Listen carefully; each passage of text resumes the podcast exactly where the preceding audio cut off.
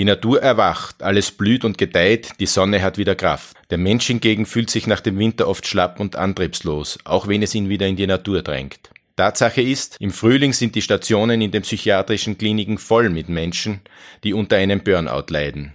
Ein Grund dafür ist, dass die Hormone verrückt spielen. Aber welche Rolle spielt der Hormonhaushalt generell bei Depressionen? Wie unterscheidet sich davon ein Burnout? Und was kann man dagegen tun? Mein Name ist Gerhard Schwieschei und ich spreche in diesem Podcast mit Universitätsprofessor Wolfgang Josef Eichhorn, Primar der Universitätsklinik für Psychiatrie, Psychotherapie und Psychosomatik in Salzburg. Meine Gesundheit. Ein Podcast der Salzburger Nachrichten.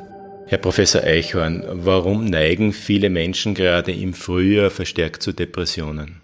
Ja, das ist eine, eine berechtigte Frage, wenn man mit dem Frühling ja grundsätzlich ganz andere Gefühle auch verbindet und die auch da sind. Nicht? Also es ist wirklich auch, sind die Monate, wo das Leben erwacht in vielen Bereichen wo oft auch nach einem langen Winter man sich nach draußen sehnt, nach der Sonne.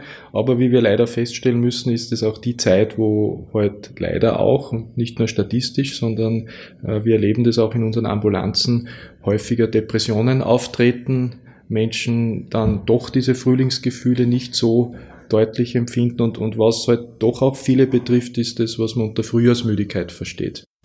Wodurch unterscheidet sich eine Frühjahrsmüdigkeit von einer Depression, die vielleicht auch jahreszeitlich bedingt ist? Also die Frühjahrsmüdigkeit ist auf jeden Fall nichts, was krank ist. Also es ist etwas, was physiologisch auftreten kann und, und gar nicht so selten auftritt. Also bis zu 50 Prozent der Menschen berichten von Frühjahrsmüdigkeit, äh, also von einer sogenannten saisonalen Abhängigkeit auch der Stimmung. Und diese Frühjahrsmüdigkeit äh, ist wahrscheinlich auch verursacht durch den langen Winter, unter Anführungszeichen. Äh, da gibt es so im Gehirn Verschiebungen der, der, Hormone, der Neurotransmitter, besonders, dass es zu einem serotonergen Defizit kommt, also dass zu wenig Serotonin da ist, vermehrt Melatonin produziert wird und gleichzeitig, hm, das ist man wissenschaftlich da noch nicht ganz so äh, sicher, aber wahrscheinlich kommt es auch zu einem gewissen Vitamin D-Mangel, der da eine Rolle spielt und wenn diese Speicher erschöpft sind, kommt es sowohl im Tierreich als auch eben auch beim Menschen zu so diesem Phänomen der Frühjahrsmüdigkeit. Gibt es auch Depressionen, die mit starken hormonellen Schwankungen zu tun haben? Und wie kann ich dann die Depression von der klassischen Frühjahrsmüdigkeit abgrenzen? Ähm, also das kann man relativ leicht abgrenzen, nicht? Weil, weil eine, eine Depression ist etwas, was nicht nur mit Müdigkeit oder Antriebsstörung zu tun hat, sondern da kommt dann auch die schlechte, traurige Stimmung dazu, Hoffnungslosigkeit, da kommt also eine Fülle von, von zusätzlichen Symptomen dazu. Äh, es gehören dann eben vielleicht nicht nur die Müdigkeit, sondern auch ganz konkret Schlafstörungen dazu, Durchschlafstörungen. Äh, also es sind dann doch viel mehr Symptome, die über eine längere Zeit, also wenn wir es nach Lehrbuch beurteilen, dann kann man sagen, also eine, eine Depression kann ich frühestens nach 14 Tagen diagnostizieren. Denn das ist etwas, wo vielleicht meine Frühjahrsmüdigkeit schon lange wieder verschwunden ist. Also alles, was über längere Zeiten geht, über längere Perioden, über Wochen und auch mit einer Stimmungsverschlechterung verbunden ist, also dann sprechen wir von einer Depression. Kann ich als Laie erkennen, ob ich jetzt an einer klassischen Frühjahrsmüdigkeit äh, leide oder ob es schon eine Depression ist? Ich glaube, dass, dass jeder seine, seine Stimmungslage ja kennt. Nicht? Also jetzt, man kann es einerseits von außen erkennen, nicht? Weil, weil ja gerade zur zur Stimmungsverschlechterung ja dann äh, noch einiges dazukommt. Vielleicht ist mein Appetit schlechter, äh, vielleicht tue ich mir auch mit Alltagstätigkeiten schon schwer, vielleicht kann ich auch nicht mehr in die Arbeit gehen. Also das sind dann schon auch soziale Auffälligkeiten, die da dazukommen. Und, und selber, glaube ich, kennt man ja seine Stimmungslage auch. Und wenn die wirklich gedrückt ist und wir sprechen da zum Beispiel auch, also wenn wir, wenn wir jetzt eine Beurteilung vornehmen müssen, einen sogenannten psychopathologischen Status erheben, dann, dann fragen wir nicht nur nach der Stimmung, sondern dann fragen wir auch, haben Sie zum Beispiel Zeiten am Tag, wo, wo Sie doch irgendwo auch Freude empfinden können, wo Sie mal über etwas lachen können, wo Sie also, wie wir sagen, positiv affizierbar sind. Nicht? Und klassischerweise bei einer Depression Depression, hat man keine Freude mehr, äh, interessiert sich nicht mehr für seine Hobbys, zieht sich zurück.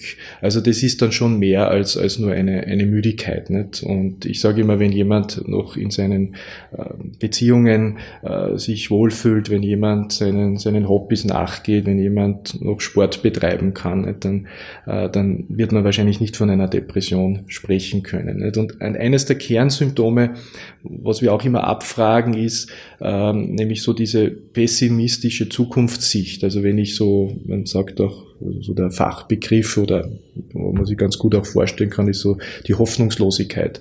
Also wenn ich in die Zukunft blicke äh, und mich auf nichts freuen kann, äh, dann, dann glaube ich, reden wir wirklich von einer Depression. Und das alles nicht nur jetzt zwei Tage, sondern wenn man das immer Wochen und zunehmend erlebt, also dann ist es schon auch ernst zu nehmen und dann braucht man wahrscheinlich auch einen Fachmann, Fachfrau, äh, wo man sich beraten lassen sollte. Mhm. Wann spätestens sollte ich einen, einen Arzt aufsuchen, mir Hilfe suchen? Also, also bei einer, ich sage mal, Erstmanifestation einer Depression, sobald ich merke, dass ich selber da nicht mehr rauskomme. Und das wird wahrscheinlich noch ein paar Wochen so sein, äh, wenn, wenn mein Alltag davon schon geprägt ist. Ähm, fast noch wichtiger ist, sage ich mal, die Niederschwelligkeit, zu einem Facharzt zu gehen, wenn es eine, so wie wir sagen, rezidivierende Depression ist, also wenn das nicht das erste Mal auftritt, dann habe ich ja bereits Erfahrungen. Und wir wissen auch, je früher ich hier äh, vielleicht eine, eine Therapie, eine Behandlung in Anspruch nehme, umso mehr kann ich den Verlauf auch beeinflussen. Also je länger bereits Symptome da sind, umso schwieriger wird es dann auch in der Behandlung, um eine entsprechende äh, Heilung oder auch Verbesserung der Symptome wieder zu erzielen. Und je früher das einsetzt, umso so weniger lange wird die Depression auch dauern. Wie können Sie äh, Depressionspatienten helfen? Sind da immer Medikamente notwendig oder gibt es auch andere Möglichkeiten? Also ganz grundsätzlich besteht jede Behandlung und bevor man behandelt, und, und das ist uns auch ganz wichtig, ist, ist die Diagnostik. Also die Diagnostik heißt über das, was wir jetzt gesprochen haben, das sind klinische Symptome, die man aber schon sehr differenziert auch abfragen muss und beurteilen muss. Dann jede, jede klinische Diagnose hat auch, wenn man so will, ein Zeitkriterium, also immer die Frage, wie lange gibt es das schon, wie lange besteht das. Und dann, bevor man jetzt aber äh, zu einer Behandlung geht, braucht es auch eine, eine organische Abklärung. Das hat uns schon der Karl Jaspers gelehrt. Nicht? Das, das war eine quasi Schichtenregel. Also immer zuerst, bevor man äh, zu einer Diagnose äh, dann kommt, braucht es auch eine organische Abklärung. Und das heißt für uns, es werden zahlreiche Blutbefunde erhoben.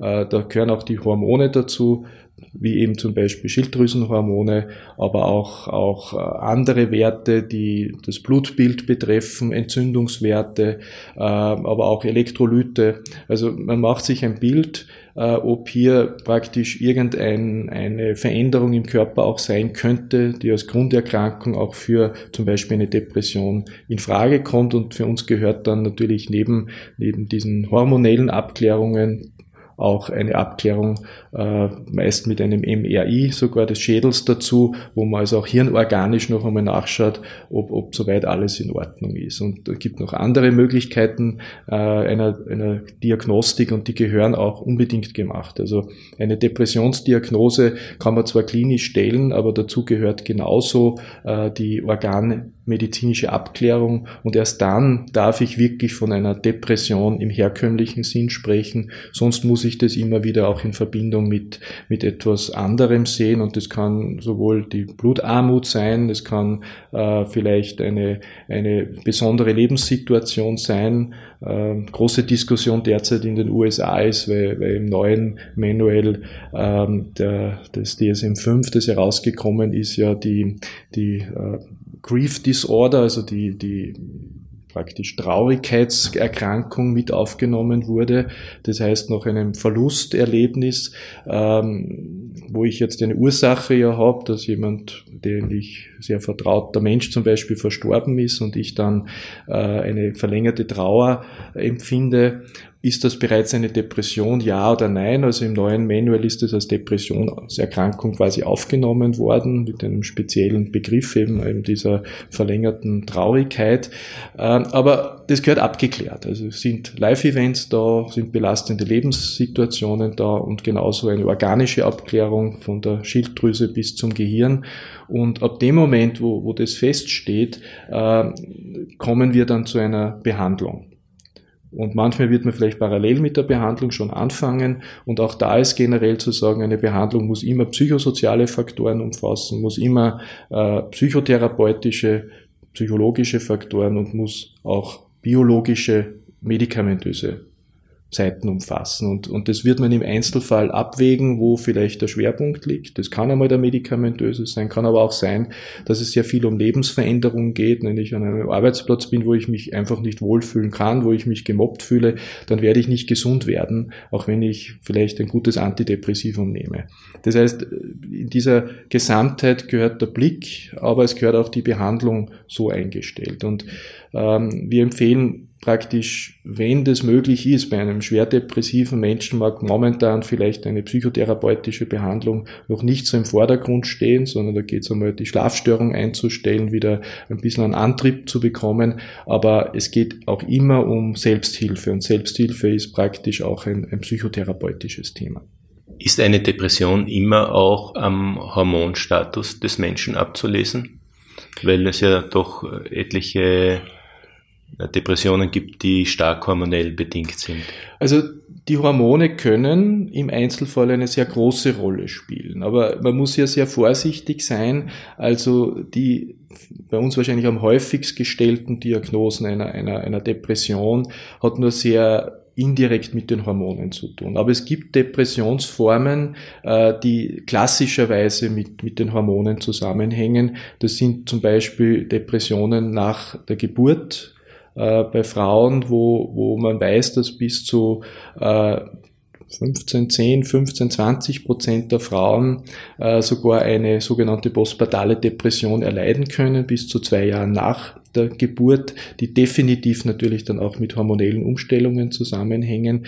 Nicht zu verwechseln mit dem Babyblues, der bei sehr vielen Frauen nach der Geburt auftritt. Äh, das hängt damit zusammen, dass es doch zu einem sehr starken Abfall äh, von Östrogen und auch von Progesteron kommt nach der Geburt.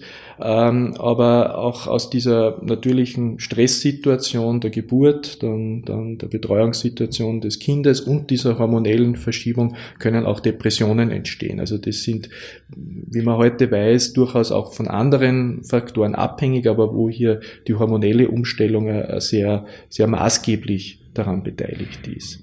Ähnlich kann man sagen, es gibt zum Beispiel eine Schilddrüse, die hier eine sehr hohe Auswirkung auf die, ähm, auf die Befindlichkeit hat und auch auf die Stimmung. Und wenn ich eine sehr ausgeprägte Unterfunktion der Schilddrüse habe, kann ich genauso auch äh, neben anderen Symptomen äh, die körperlicher Natur sind, aber auch hier eine, eine Depression entwickeln, eine Antriebsstörung entwickeln, die klinisch im ersten Moment von einer klassischen Depression nicht zu unterscheiden ist. Also es gibt diese Fälle, wo die Hormone wirklich ursächlich sind und die muss man auch herausfinden, weil man hier natürlich auch in der Behandlung äh, dann entsprechende Hormonsubstitutionen vornehmen kann oder muss.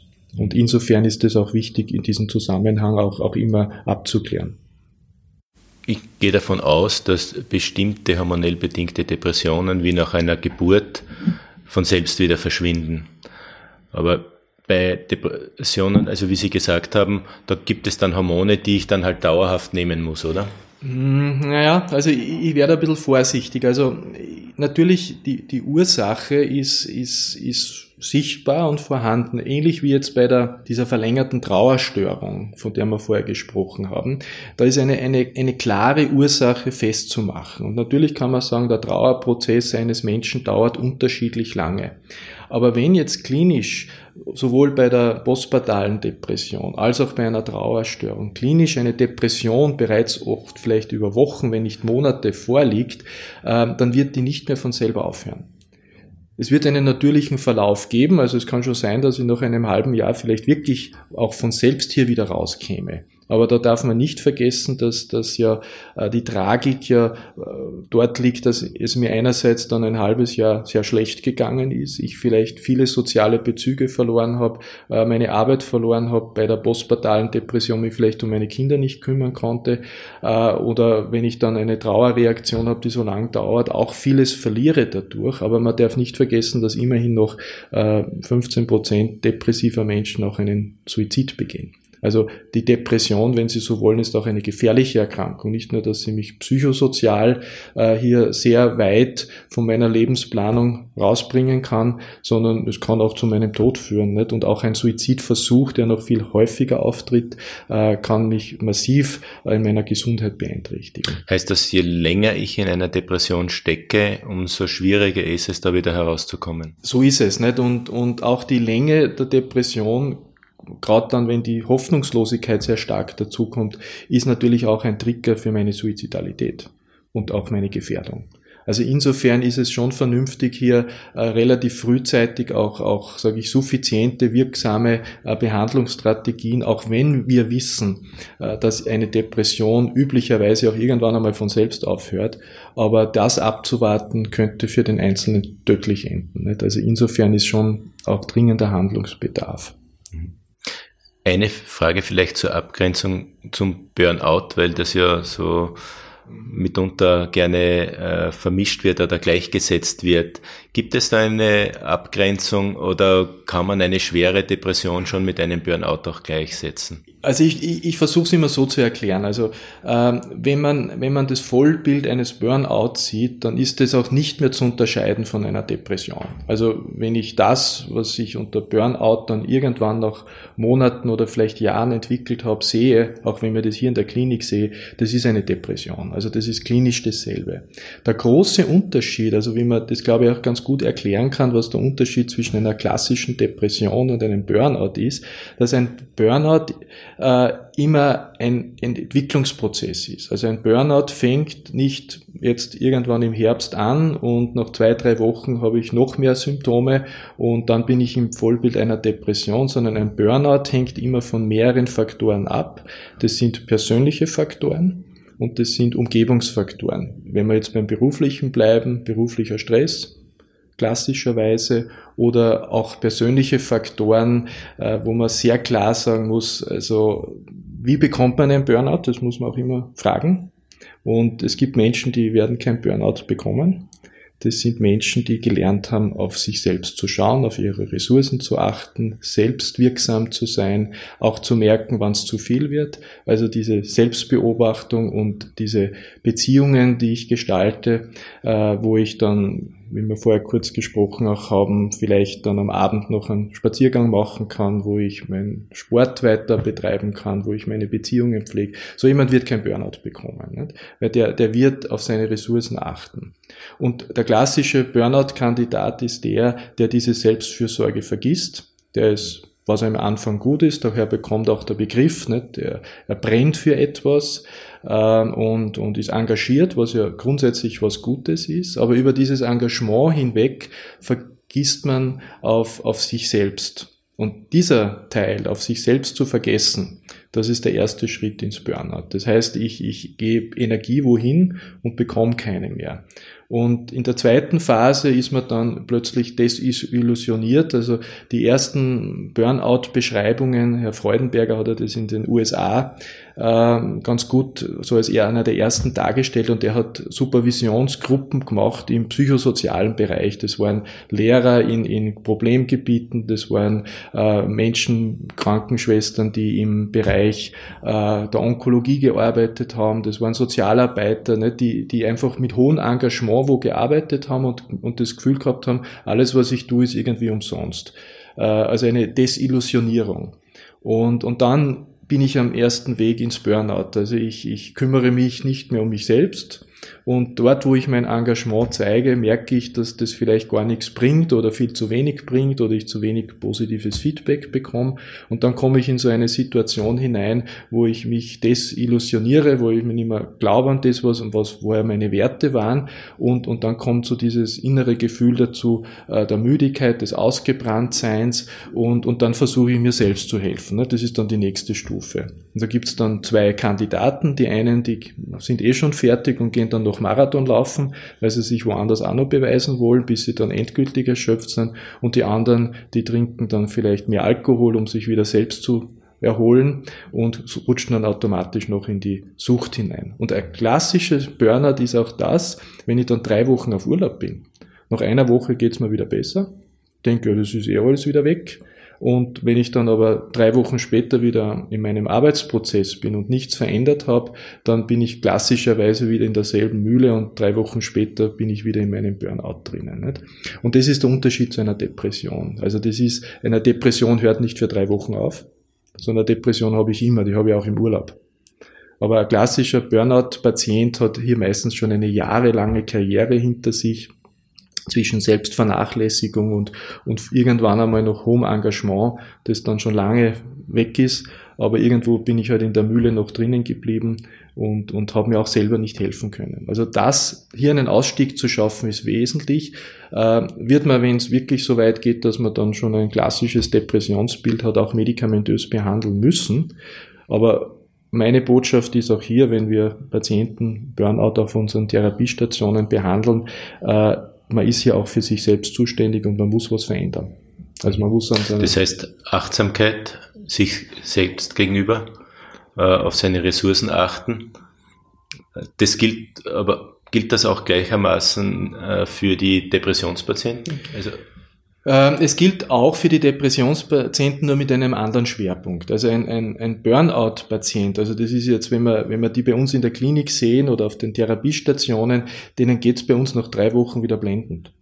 Also ist ein klassischer Zustand, nicht? Jetzt, jetzt bin ich entlastet, ich bin aus dem draußen, was, was praktisch mir die Energie saugt. Und, und viele dieser Patienten sagen dann nach drei Wochen Danke, äh, wunderbar, nicht, dass Sie mir geholfen haben, jetzt gehe ich wieder. Nicht? Und wir sagen, Moment, jetzt fängt eigentlich Ihre Arbeit erst an. Also hier geht es wirklich darum, dass man auch Lebensstilveränderungen, dass man auch etwas über sich lernt, so wie Sie es schon angesprochen haben, über Achtsamkeit, auch Psychotherapie, Pflege der eigenen Beziehungen. Also das sind Aufgaben, die man übertragen bekommt, die auch wirklich therapeutisch zu erarbeiten sind. Der Schwerpunkt ist anders jetzt bei einem Depressionspatienten. Ein Depressionspatient, dem muss ich zuerst einmal helfen, dass er aus seiner schlechten Stimmungslage rauskommt, dass er wieder eutym wird, dass er wieder in seinen gewohnten Lebensrhythmus kommt. Und hier kann ich aber dann sehr wohl psychotherapeutisch und auch durch Achtsamkeit, also durch Mindfulness, wie man heute sagt, sehr wohl lernen, dass ich vielleicht Stressoren, äh, die für mich depressiogen sind, die auslösend sind, dass ich die erkenne und anders praktisch im Sinne der Stressverarbeitung dann für mich lösen kann. Weil auch bei einer rezidivierenden depressiven Störung weiß man, dass in den ersten Jahren, also praktisch jede Episode meistens schon auch mit Live-Events verbunden ist. Also es ist nicht so, äh, dass die endogene Depression praktisch heute in der Früh plötzlich da war und nur die Gene schuld sind, sondern de facto kann man bei jeder schweren psychischen Erkrankung auch Auslöser festmachen. Interessanterweise, das ist ähnlich wie bei, bei Suchterkrankungen oder bei der Epilepsie, je länger aber eine Erkrankung, je mehr Episoden ich habe, umso weniger wichtig werden die Auslöser. Das heißt, wenn ich jetzt schon, sage ich, übertrieben ein bisschen, aber, aber acht Episoden einer Depression gehabt habe, dann kann durchaus sein, dass die neunte plötzlich wirklich plötzlich da ist, ohne dass es einen schwerwiegenden Auslöser gegeben hat. Aber unser Ziel muss sein, dass es erst gar nicht zu acht Episoden kommt, nicht, sondern dass man bereits nach der ersten, zweiten Episode auch so gut prophylaktisch arbeitet, dass die dritte erst gar nicht mehr kommt. Um am Ende vielleicht noch einmal zu unserem Ausgangspunkt der Frühjahrsmüdigkeit und Frühjahrsdepression zurückzukommen. So als probates Mittel gegen eine Frühjahrsmüdigkeit wird oft empfohlen Bewegung hinaus an die frische Luft, Sport, äh, das hebt wieder die Stimmung und bringt alles wieder in Schwung. Ist Bewegung auch im Kampf gegen eine Depression äh, ein probates Mittel? Mhm, absolut. Also ähm, wir, also wenn man, wenn man jetzt da durch die Klinik gehen würde, würde man sich wundern, was, was wir hier alles anbieten. Nicht? Also von der, von der Yoga-Gruppe über, wir haben eine Kletterwand, nicht? wir haben eine Walking-Gruppe, äh, es gibt eine Morgensportgruppe. Also es ist eine Vielzahl von, von Angeboten, die, die sich in, in Bewegung an Bewegung wenden. Also unsere Physiotherapie ist fast einer der wichtigsten zentralen Plätze so in der Behandlung und geht in beide Richtungen. Es geht in diese Aktivierung, aber wir bieten auch manchmal Heilmassage an, wir haben eine Qigong-Gruppe, also auch, wo es ein bisschen mehr wieder in die Beruhigung geht. Wir haben eine Achtsamkeitsgruppe, wo man auch hinausgeht und riechen, fühlen, schmecken und gerade jetzt auch sehen kann vieles im, im Frühling. Also es geht um, um beide, wenn man so will, wir sagen dann Sympathikus, Parasympathikus, also wie komme ich wieder in eine gute Entspannung und eine gute Ruhe bei gleichzeitiger Aktivierung. Und das gehört aus meiner Sicht in jede Depressionsbehandlung. Wir haben derzeit sogar eine Studie laufen mit ein paar deutschen Zentren gemeinsam, äh, wo es darum geht, dass wir die Schritte der Patienten zählen und ob die Schritte, je mehr Schritte, umso besser meine Depressionsbehandlung funktioniert, was nicht uninteressant ist. Und auch bei der Studie damit verbunden ist nicht nur, dass wir die Schritte zählen, sondern dass man auch quasi über ein Accelerometer die Beschleunigung, also wie schnell bewege ich mich, messen und ob es da Effekte gibt. Nicht? Also sehr einfach, die einen kriegen die Aufforderung, bitte mehr bewegen und die, bei den anderen messen wir nur mit einfach und schauen, ob praktisch Bewegung äh, mit, der, mit der Schnelligkeit der Depressionsbehandlung zusammenhängt. Also absolutes Ja, Frühjahrsmüdigkeit sowieso, raus an die Natur, bewegen, man kann die Frühjahrsmüdigkeit nicht wegschlafen, sondern man sollte aktiv werden. Aber heute in eine moderne Depressionsbehandlung gehört auch eine, eine Bewegungstherapie absolut dazu. Ich rede da nicht von Sport, also das ist nicht damit gemeint. Also eben nicht der, das Ziel ist, für einen Halbmarathon zu trainieren, äh, aber hinaus und bewegen und, und hier entsprechend auch sich aktivieren äh, fördert massiv den Heilungsprozess. Herr Professor Eichern, herzlichen Dank für das Gespräch. Das war ein Podcast der Salzburger Nachrichten. Redaktion Gerhard Schwieschei.